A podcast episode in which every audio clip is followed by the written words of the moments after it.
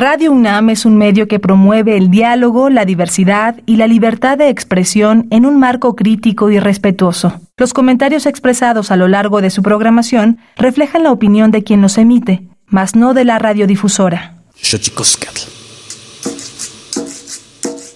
El collar de flores comienza a hilarse. Es momento de ir a lo profundo. Radio UNAM presenta Xochicóscatl Collar de Flores. Con Mardonio Carballo hacemos revista del México Profundo.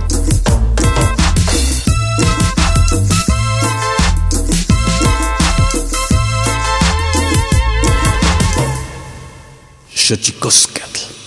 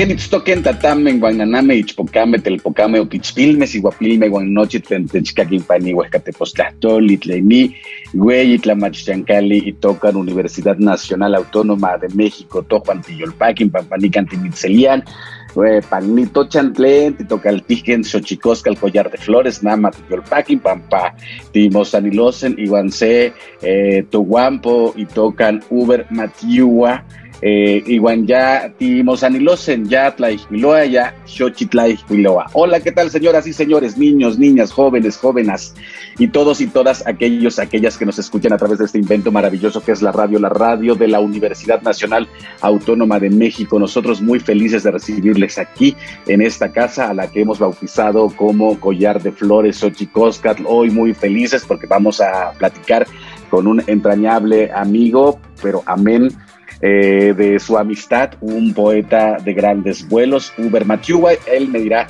en un ratito más si estoy pronunciando bien, seguramente no, pero vamos antes de que otra cosa ocurra, vamos con nuestra sección dedicada a recordarnos lo bien que lo hemos hecho en ocasiones, pero sobre todo nos recuerda lo mal que lo hemos hecho. Vamos pues con nuestras efemérides en derechos humanos. Tonalámate. Tonalámatl o la ignota efeméride.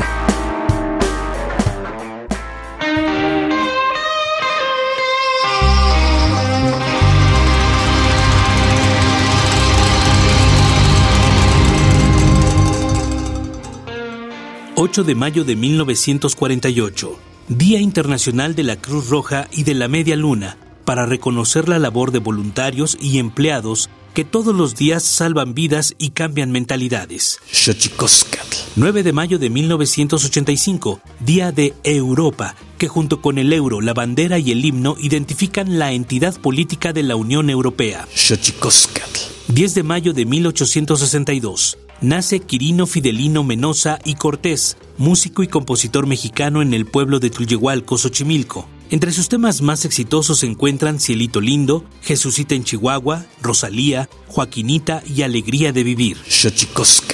11 de mayo de 1904, nace el pintor surrealista de origen español Salvador Dalí, quien además fue impresionista, dadaísta y creador de un arte abstracto de extravagancia sugestiva, considerado un genio de la pintura. 12 de mayo de 1981, entra en vigor en nuestro país el Pacto Internacional de Derechos Económicos, Sociales y Culturales y su protocolo facultativo. 13 de mayo de 1974, fallecimiento de Jaime Torres Bodet, diplomático, poeta, escritor y ensayista. A lo largo de su trayectoria ocupó los más altos puestos relacionados con la educación, la cultura y la diplomacia, tanto en el gobierno de México como en la ONU. 14 de mayo de 1875. Nace el peruano José Santos Chocano, llamado el Poeta de América, protector de los indígenas y opositor del imperialismo, autor de Azares, Selva Virgen y Alma América.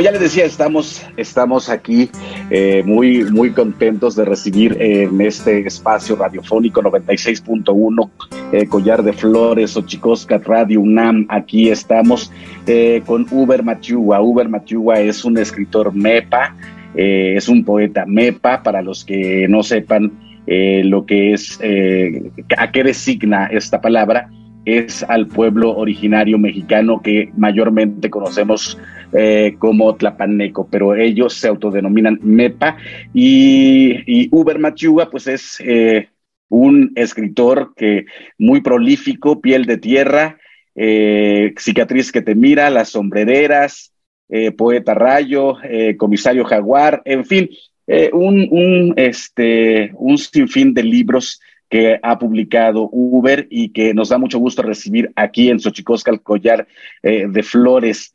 Uber Matiuwa, ¿cómo se pronuncia Uber? Este, Guatzalo Mardonio eh, se pronuncia como Uber Matiuwa, así tal como lo pronuncias. Sí. Sí. Perfecto. Pues Uber, bienvenido a Xochicosca, el collar de flores. Este, desde hace mucho que teníamos ganas de saludarte para que habláramos acerca de tu trabajo, un trabajo eh, además eh, de prolífica en la obra poética, también un trabajo eh, de reflexión importante y, en torno a la filosofía del pueblo MEPA. En fin, me parece que has hecho un trabajo importante, Gusanos de la Memoria, también este trabajo eh, con el que trabajas con mucha, mucha otra gente, reflexionando acerca de tu cultura, de nuestras culturas, Uber. Eh, pues qué maravilla que estés con nosotros. ¿Cómo estás primero? Pues este, estoy muy bien, muchas gracias, Mardonio. Este, pues un gusto, como siempre, platicar contigo y un gusto, pues, eh, coincidir ahora, aunque sea por acá, por este, por, por la distancia, nos hacemos presentes por la palabra. Pues este, bastante contento y alegre de, que conversemos, ¿no? Sí, fíjate que, es muy interesante eh, conocerte en otra, en otra faceta, o sea, te conocemos como poeta, obviamente, también como, como un defensor, digamos, de la lengua, y ahora eh, en clave filosofía, mi querido Uber, filosofar de la gente piel. Este es tu nuevo libro. Platícanos de este trabajo que me parece importantísimo en tanto que casi siempre se recurre a nosotros para hablar de la obra poética. Pero empecemos por esta otra parte que me parece importantísima. Bueno, pues este, qué, qué bueno que lo mencionas, ¿no? Pues justo este, hace, hace mucho tiempo, pues no hace mucho tiempo, no tanto, ¿no? Quizás hace como unos eh, 13 o, o 14 años más o menos, eh, yo junto a otros compañeros, pues este, decidimos como volver a la montaña, justo como para escuchar este, a, a los ancianos de nuestras comunidades, porque estudiamos en la Universidad Autónoma de Guerrero Filosofía, y ahí nos decían pues que todo lo que nosotros eh, hablábamos, todo lo que hacían nuestros pueblos en su forma de organización y todo eso, pues no era pensamiento. Incluso recuerdo bien que un compañero que trabajó sobre un ensayo sobre la policía comunitaria. El maestro le agarró el ensayo, le dijo, ya te dije que te voy a regresar a la primaria si sigues trabajando estos temas, te dije que esto no es filosofía, ¿no? Y todo eso este, lo escuchamos nosotros, lo vivimos con ese compañero y junto con él y otros compañeros, pues decidimos al final pues regresar a la montaña a, este, a escuchar a, nuestros este, ancianos, nuestros padres, nuestros familiares. Y es ahí en este camino donde justo empieza este interés por la este, filosofía, ¿no? Entonces, desde ese primer momento, eh, yo me planteé en, en, que yo quería hacer algo, cómo aterrizar todo lo que yo había estudiado en filosofía eh, en relación con la gente de mi comunidad. Y lo primero que encontré, pues, fue que, pues, no se podía, ¿no? Porque la academia tenía como un lenguaje bien, bien abstracto, todo el pensamiento que se hacía en la academia estaba fuera del contexto, o sea, nada correspondía a las necesidades y a la forma de pensamiento de, de mi pueblo. Y entonces, pues me enfrenté a eso y como en esa relación de escuchar y de querer como dialogar el pensamiento desde nuestra lengua, eh, fue donde justo empecé a hacer el ejercicio de la poesía, ¿no? Y ahí fue donde yo empecé como que a escribir mis primeros poemas para meter todos estos conceptos de la política MEPA, como poner la palabra, como el nosotros, como que metí como todas esas palabras dentro de la poesía justo para hacer talleres con los niños o para hablarlo con la, la gente en algunas reuniones que teníamos este, ocasión de hacer ahí en la comunidad. Y fue ahí que me di cuenta que pues a través de la poesía se podía como trabajar más ese tema del pensamiento propio, porque si bien pues uno cuando escribe desde la lengua pues empieza a pensar en su entorno, su identidad, su memoria, su relación desde el mundo, y si lo hace desde su lengua pues me parece mucho más valioso, ¿no? Y ahí fue que este, justo eh, este, este proyecto de escribir un libro sobre filosofía fue realmente lo que detonó todos los libros sobre poesía, ¿no? Entonces, para mí este libro es como si fuera mi primer libro, ¿no? Mm, pues qué maravilla, fíjate que, que, esto que estás diciendo justamente eh, e, es la filosofía lleva a la poética y nosotros te conocemos más bien como que de la poesía saltas a la filosofía con este nuevo libro y me parece importante esto que dices, eh, estimado Uber Machiua, porque al final de cuentas, eh, el conjunto de conocimientos y reflexiones de cada eh, grupo humano, pues es básicamente es donde están las claves de su propio desarrollo, ¿no? El, futuro de los pueblos indígenas, mi querido eh, Uber Matiugua, eh, ¿cómo ves al movimiento indígena de este tiempo? Porque uno que viene de otras generaciones, ¿no? Ha visto florecer, en este caso, obras poéticas como, como, como las tuyas y de muchos otros compañeros y compañeras, ver florecer. Y antes, eh, como para una generación, era casi imposible. ¿Cómo ves el futuro, amigo?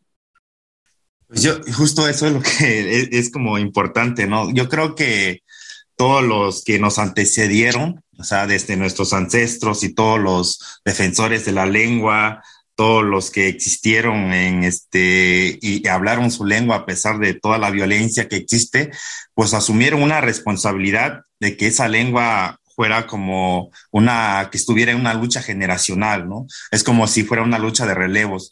Yo pienso que todos nosotros, pues no seríamos como todo lo que estamos pensando, haciendo, si no existieran todas estas personas del pasado que tocaron puertas, que abrieron, que, que se la jugaron, que a pesar de tanta discriminación que había, pues ahí se mantuvieron firmes.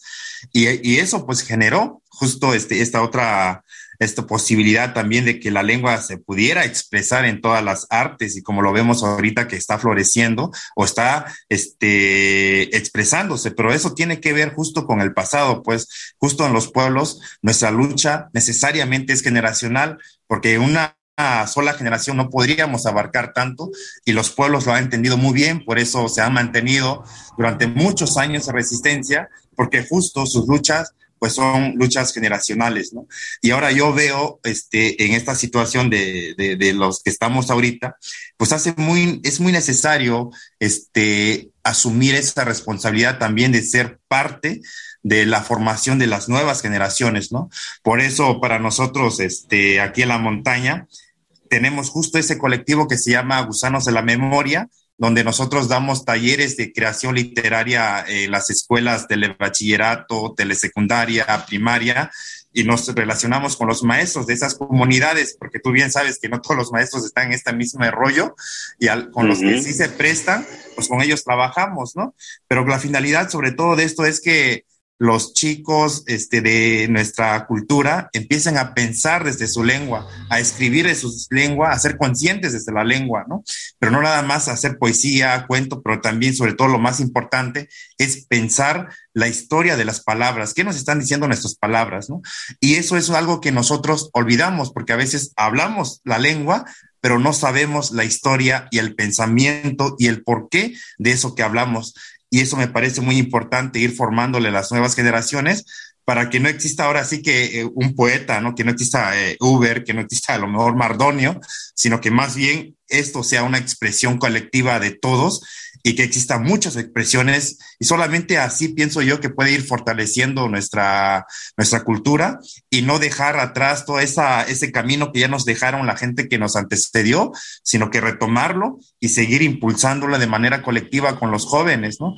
Porque si bien este, actualmente pues hay muchas expresiones y todo, pero me parece importante como enfocarlo hacia las nuevas generaciones y no perdernos en el camino ahora sí que del individuo, ¿no? Porque a veces nada más nos formamos todas las ideas que nos enseñan en las escuelas, en la ciudad, que es el individuo, el individuo, el individuo que logra todo, pero sin embargo ese individuo se olvida que es un ser colectivo desde su lengua, desde su cuerpo, desde su territorio, ¿no? Olvidamos eso, pero entonces yo justo sugiero pues que, que, empecemos a pensar eso desde nuestra lengua, por qué escribimos, todo eso nos va a ayudar un poco a tener claro el camino y sobre todo hacernos responsable de la lucha de los otros. Por eso es que nosotros estamos aquí también.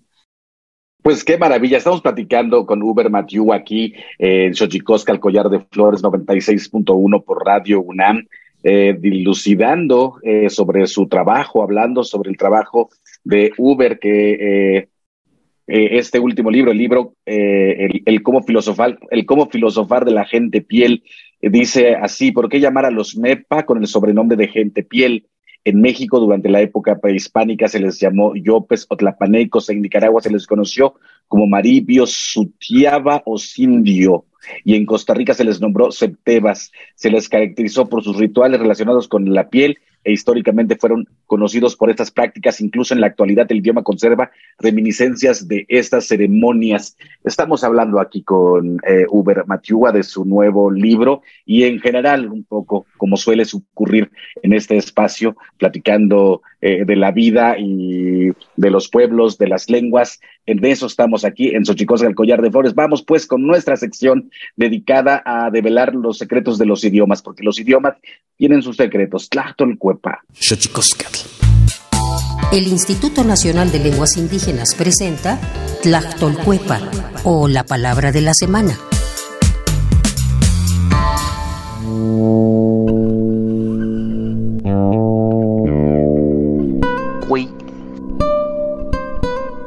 Esta es una expresión de origen chatino que se utiliza para referirse a un mamífero desdentado, originario de América, y cuyo dorso y cola están protegidos por placas córneas articuladas que le permiten enrollarse. Hablamos del armadillo. El término es un sustantivo que proviene de la familia lingüística otomangue y pertenece a la agrupación lingüística chatina. De acuerdo con el Catálogo de Lenguas Indígenas Nacionales, redactado en 2008, el idioma chatino se habla en 13 municipios de la parte suroeste de Oaxaca. Tiene seis variantes lingüísticas y cuenta con 40.722 hablantes mayores de 3 años.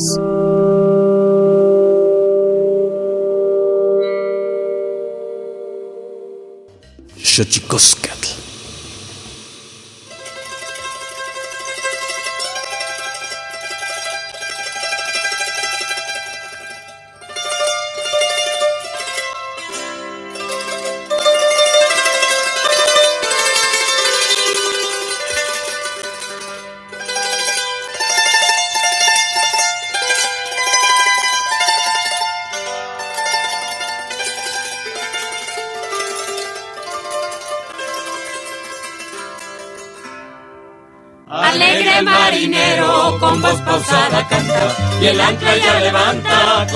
rumor.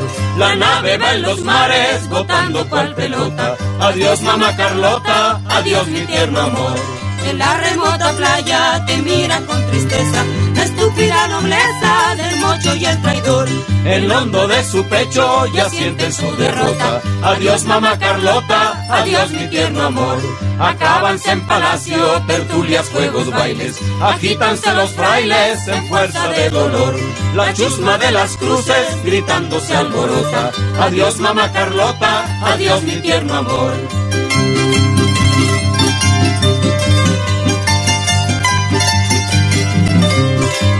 Sordamente los tristes chambelanes, lloran los capellanes y las damas de honor.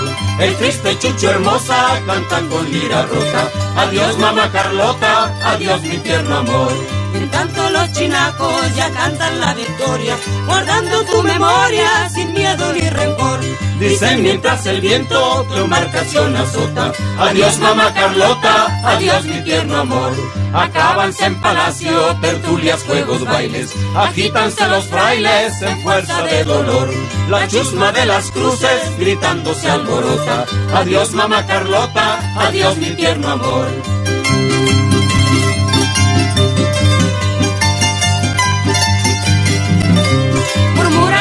Los tristes chambelanes, lloran los capellanes y las damas de honor. El triste Chucho hermosa cantan con lira rota, adiós mamá Carlota, adiós mi tierno amor. En tanto los chinacos ya cantan la victoria, guardando tu memoria sin miedo ni rencor. Dicen mientras el viento tu embarcación azota, adiós mamá Carlota, adiós mi tierno amor. Acábanse en palacio, tertulias, juegos, bailes, agítanse los frailes en fuerza de dolor. La chusma de las cruces gritando se alborota, adiós mamá Carlota, adiós mi tierno amor.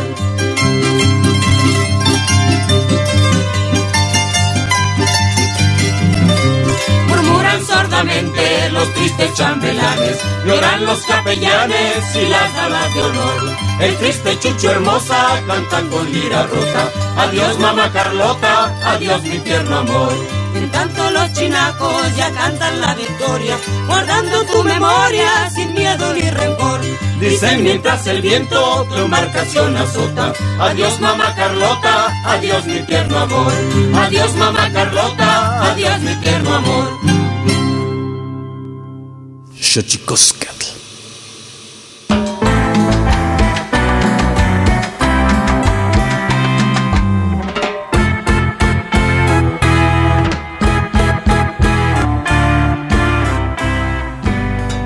Y seguimos aquí en Xochicosca, el collar de flores, platicando con Uber. Y, y esto que estás diciendo, Uber, me, me parece muy fascinante, porque de pronto eh, en, en, en, el hablar por hablar hay poco compromiso con la palabra, ir hacia la raíz de las palabras para comprometernos. Me gusta mucho eso, Uber.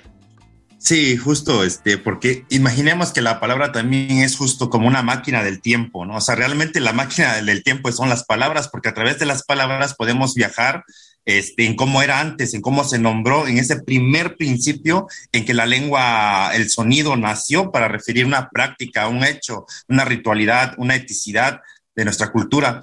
Y justo eso tiene que ver con lo que acabas de decir hace rato de la cuestión de la piel en la lengua mepa, ¿no? Pues mucha, este, muchas personas siempre, este, pues nos relacionan, pues como mepas, este, que tuvieron una relación en la época prehispánica con rituales de la piel, pero como han sido como palabras, referencias, pues poco profundas, ¿no? Y sin embargo, platicando con la gente, este, eh, de manera cotidiana, para nosotros los MEPA casi todo tiene piel, ¿no? Casi todas las palabras tienen su raíz como piel y eso significa este, que en la época prehispánica pues tuvo mucha relevancia la piel en las prácticas rituales de nuestra cultura, tanto que pues para nosotros, para referir la cuestión de, de, este, de la política, por ejemplo, decimos tango, piel de las palabras, ¿no? Para decir la cuestión del trabajo, decimos taja, piel grande de ayuda, ¿no? O sea, como para referir muchas cosas, nosotros siempre usamos la piel como referencia tanto de lo político, lo poético, por ejemplo, ¿no? Para nosotros decimos poético, decimos nashtoanga, es este, hacer piel de las palabras. Entonces, cuando alguien escribe, lo que hace es hacer una piel como si estuviera amarrando y generar un nuevo ser a través de la piel donde va a acontecer la vida, ¿no? Entonces, todo eso está ahí presente en la lengua, pero solamente nos hacemos consciente de eso si nosotros pensamos nuestra lengua, ¿no? ¿Por qué está presente la piel tanto en la cultura MEPA? Es una pregunta que yo me hice y es una pregunta pues que todavía no me acabo de responder y que está ahí. Y justo esto que acabas de decir también de la cuestión del por qué llamar a los MEPA como gente piel, me parece importante, porque si bien muchas ocasiones un pueblo es llamado por el territorio donde está este, asentado, en este sentido, por ejemplo, Tlapa, ¿no? De los tlapanecos, en Mepa se dice Pa, el lugar de los Mepa, ¿no?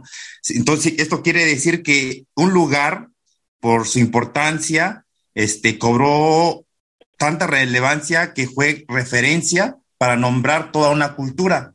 Sin embargo, eso es como solamente un pueblo que de, después se volvería el nombre de una cultura.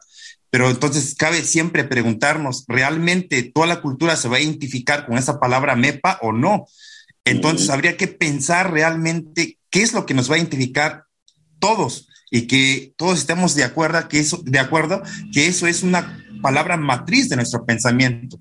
Entonces, para nosotros los MEPA, la piel sería esa palabra como matriz de todas las variantes, tanto de Nicaragua, de la zona de la montaña, va a estar presente como una matriz importante. Como para nosotros la piel es tan importante, también para la palabra escritura. Cuando nosotros decimos escritura, decimos sina, significa cicatriz. Cuando los niños aprenden el abecedario, dicen sina A, sina B, sina C, cicatriz A, cicatriz B. Cuando los señores pasan a firmar en la comisaría, dicen, pasa y pon tu cicatriz, pero justo la cicatriz es como la huella, ¿no? Es la permanencia, es de una cultura a su paso en el tiempo, ¿no? La cicatriz, digamos, es la escritura del tiempo en la piel de los seres, ¿no?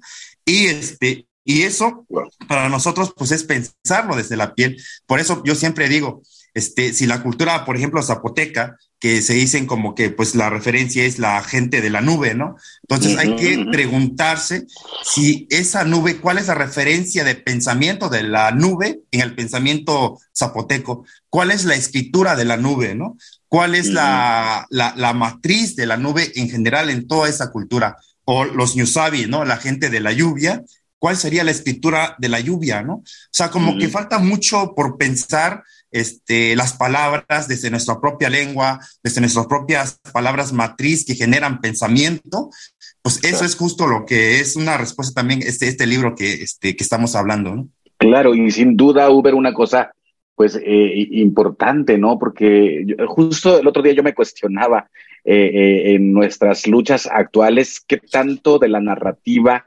y de la literatura de la que aprobamos es nuestra y no aprendida de otros eh, lugares y de otros movimientos con otras particularidades y no necesariamente la nuestra. Así que este camino que estás comenzando a andar me parece de suma importancia, Uber, porque la verdad es que sí, de pronto cabría preguntarse, ¿no? ¿De qué se han nutrido nuestras luchas? ¿De qué narrativas, de qué literatura y desde dónde, no? Sí, eso es importantísimo y pues sin duda creo que ese este trabajo abre eh, las puertas de esa discusión. Pero vayamos al, trabajo, ahora al trabajo poético, este Uber, porque me, encanta platicar contigo de esto, pero también eres un poeta bastante prolífico. ¿En qué andas en los terrenos de la poética?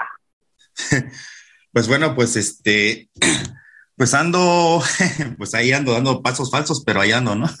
Bueno, este, pues sí, eh, eh, la, este, como te decía, para mí, pues la poesía ha sido como, como una visión del mundo que me ha ayudado a ser consciente de mi entorno, de mi lengua, de mi historia, de mi lugar en el tiempo donde estoy, ¿no? Y, y esa poesía para mí, pues me ha hecho muy consciente de, la necesidad de acompañar las luchas, las formas en que resiste nuestra comunidad ante toda la violencia que existe, ¿no? Entonces, para mí la poesía es muy necesaria. Por eso, pues yo, este, como tal, pues nunca dejaré de escribir, pienso, pienso que a lo mejor dejaré de publicar libros, a lo mejor, pero pues escribir como un ejercicio de pensamiento, pues me gusta mucho hacerlo, ¿no?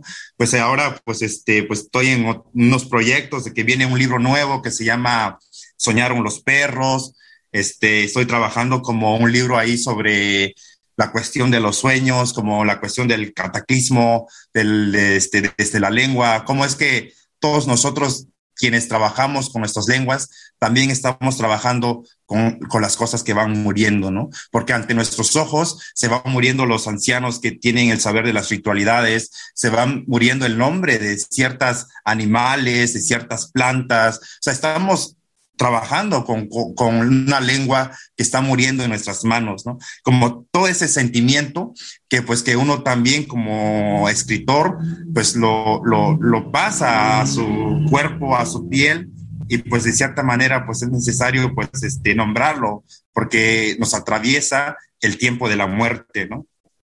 Sin duda, sin duda, me gusta, eh, me gusta esto que mencionas, ¿no? Y que eh, a profundidad, eh, saber que, nuestras lenguas, así como nuestros abuelos, nuestras tías, nuestros tíos, nuestros hermanos, nuestro territorio, todo está en peligro, pero me parece que, que, ante el sobresalto, eh, y, el trabajo Uber, y me parece que lo que estás haciendo con Gusanos de la Memoria y todo esta, este trabajo que has impulsado, justamente me parece que, que, que a lo mejor acusas un dolor, pero ese dolor eh, eh, se trabaja y se trabaja haciendo estas cosas que estás eh, proponiendo que me parecen bastante importantes, Uber.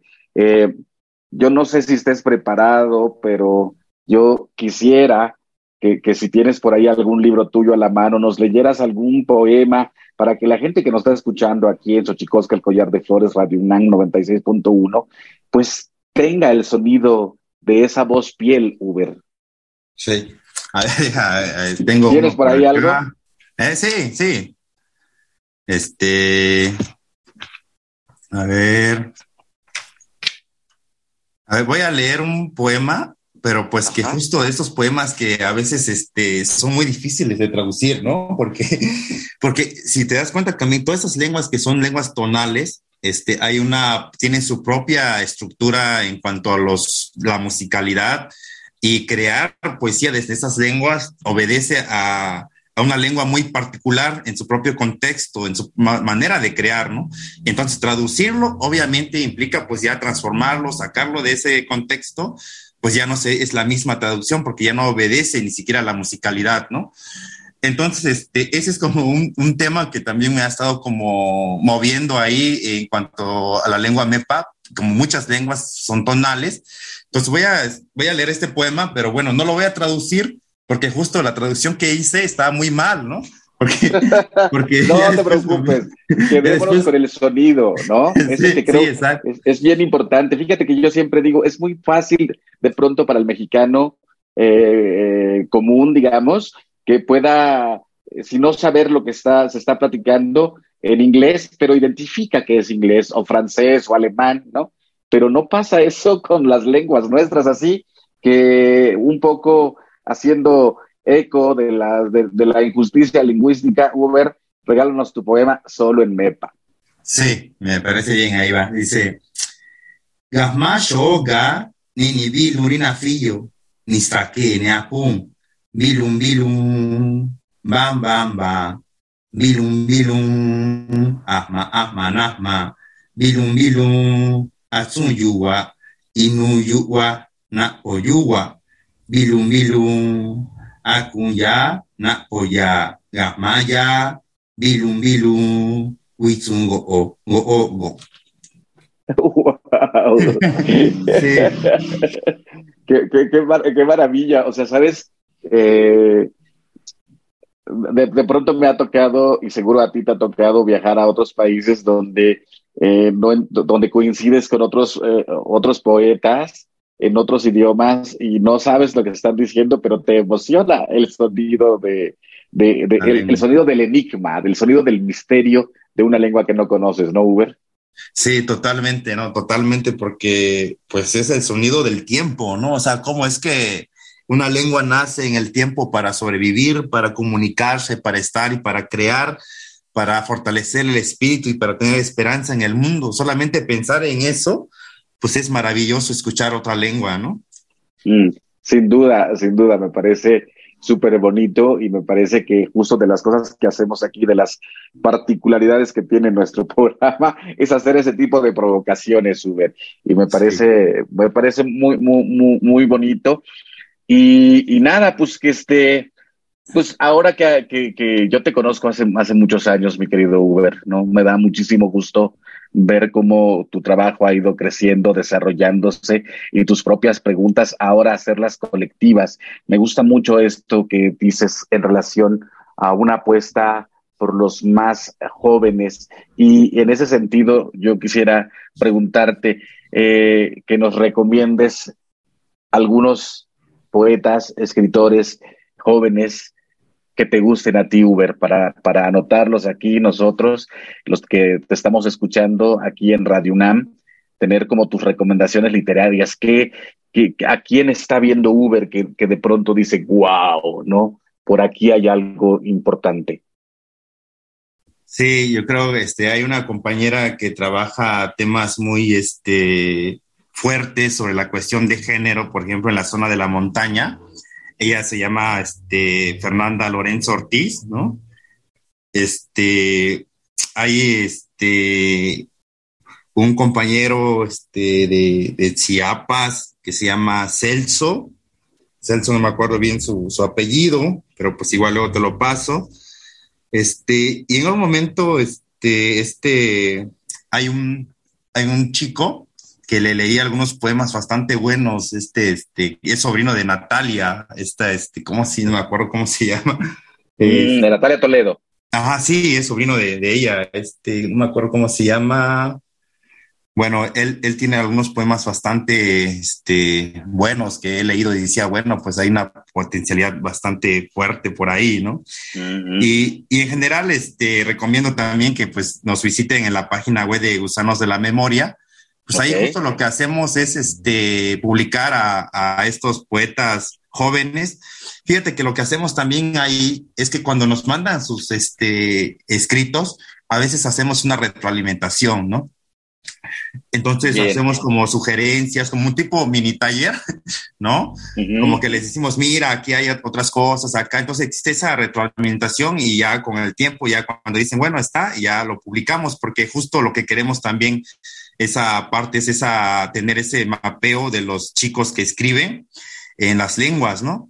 Este, ah, eh, ahorita que estoy diciendo eso ya me voy acordando, ¿no? Por ejemplo, este chico, este, el hermano de Cruz, este, Alejandra, este, la compañera de Martín, este, Totonacu, ajá, este chico Totonacú, este, que escribe narrativa y escribe poesía, pues escriben bastante bien, ¿no? Este, ellos, todos ellos están en una antología que, este, llamamos Gusanos de la Memoria. Porque bueno, no sé si sabes, pero nosotros hemos lanzado un premio enfocado a, la, a los chicos de las lenguas de México, de, de hasta máximo 17 años, ¿no? Y entonces, esto con la finalidad de tener un mapeo, justo lo que están sintiendo, están pensando y están escribiendo los chicos de las lenguas, ¿no? Y nos han llegado propuestas de chicos de 11 años, este, de 13, 14, 15, donde vemos que les preocupa mucho la cuestión tanto del género, de la violencia que sufren sus pueblos, del desplazamiento de su lengua, como que sus preocupaciones ahí están presentes desde su poesía, ¿no? Y entonces, este, lo que hemos hecho en este, cada premio, pues damos como una cantidad simbólica de, de 2.500 por, por un poema, un cuento, y que tenemos una categoría que es monolingüe, ¿no? Y que es rotativo, en las lenguas de Guerrero, ¿no? En esta convocatoria actual es la lengua náhuatl, la monolingüe, ¿no? La pasada fue este Ñusabi y, y, esta es este monolingüe. Y, y, de todos esos trabajos que nos llegan, nosotros hacemos una antología que subimos a la página web de nuestro este, colectivo y ahí se pueden descargar de manera gratuita. Ahí cualquiera que pueda como este, querer que se está como escribiendo en los chicos, pues puede tener como alguna idea, ¿no? Y este, y queremos hacer esto año con año, ¿no? Entonces ahorita ya vamos para la cuarta convocatoria y a ver, pues este, ir fortaleciéndola poco a poco, poco a poco, e ir generando más público, este, ir trabajando con los maestros también y hemos tenido casos donde los maestros ya se preparan a trabajar con sus chicos para la convocatoria y de repente todo el grupo manda la, este, la, este, sus trabajos, ¿no? Qué maravilla. Entonces, ha sido bastante interesante, ¿no? Sí. Ah, pues qué maravilla. Eh, eh, tirano el tiempo en radio, Uber Matiuga, se nos acabó el tiempo, pero qué maravilla. Visiten eh, gusanos de la memoria, punto qué? Punto este, ORG. Punto .org, gusanos de la bueno, ya han, pasado los años, se han cambiado un poco las cosas. Creo que eh, hay varios libros de Uber eh, circulando por las librerías. Entonces, Uber Matiuga, recomendadísimo. Y pues nada, agradecerte, mi querido Uber, que hayas estado con nosotros aquí en Collar de Flores.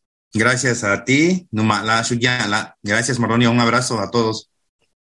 Y pues nosotros nos despedimos, nos despedimos de esta emisión para cerrar con el Santísimo Mitote, la colaboración del Instituto Nacional de Antropología e Historia. Nosotros nos vamos, Tlaxcamati Miak, Timomelaguan, Panchicuey, Tonati, Chilcahuamaco, Epónimo Tlachtol.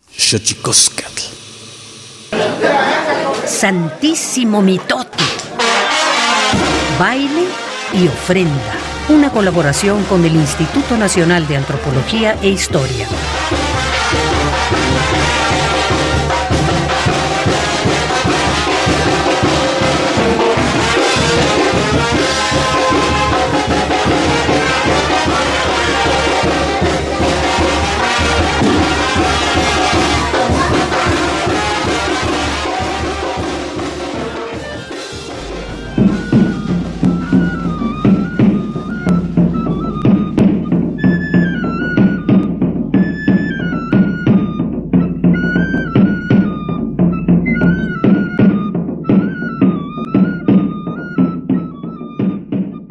Buenos días. Desde la fonoteca de Lina les saluda Benjamín Murataya. Les daré algunos datos sobre las piezas que escuchamos el día de hoy. Al principio del programa, les presentamos Baile de los Toros, un fragmento, del género son de danza. Los intérpretes fueron Mixtecos de San Pedro Atoyac, Oaxaca, Ángel Jiménez Carrizo, Toribio Vázquez Tambor, como parte de una investigación y grabación de Thomas Stanford y se encuentra en el disco 1 Testimonio Musical de México, de 1964.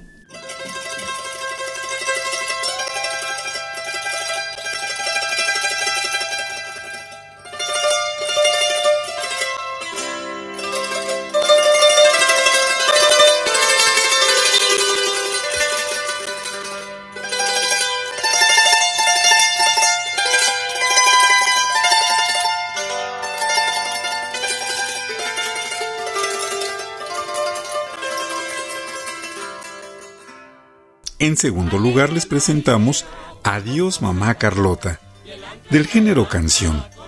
Los intérpretes son Arturo Alegro, Mario Ardila, Mili Bermejo, Amparo Ochoa y Ricardo Pérez Monfort, cantantes.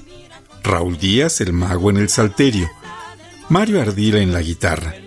Una investigación de Irene Vázquez Valle y María del Carmen Ruiz Castañeda. La grabación estuvo a cargo de Rodolfo Sánchez Alvarado y es del disco Cancionero de la Intervención Francesa de 1973. Adiós mamá Carlota, adiós mi tierno amor. Por último escucharemos Danza de la Pluma, Son de Danza, interpretado por Daniel Ramírez López, flauta de carrizo, Trinidad López, tambor y son zapotecos de Huaxtepec, Oaxaca. La investigación fue de Arturo Barman, la grabación de Thomas Stanford y se encuentra en el disco El Son Música Indígena de México de 1970.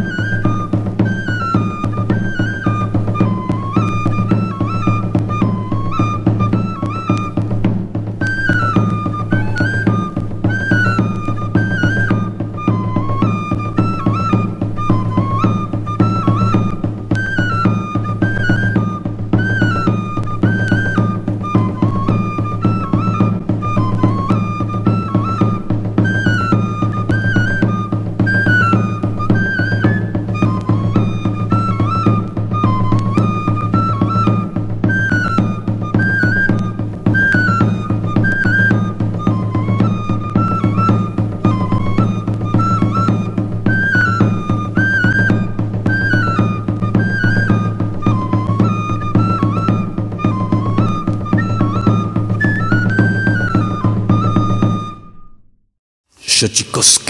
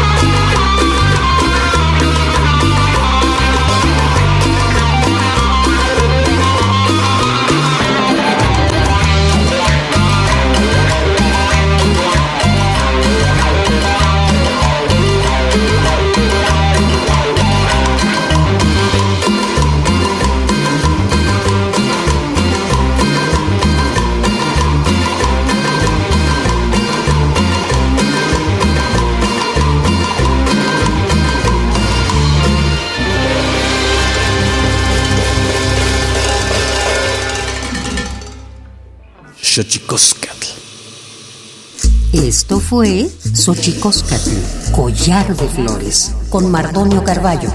Hacemos revista del México Profundo. Una producción de Radio UNAM. Experiencia sonora.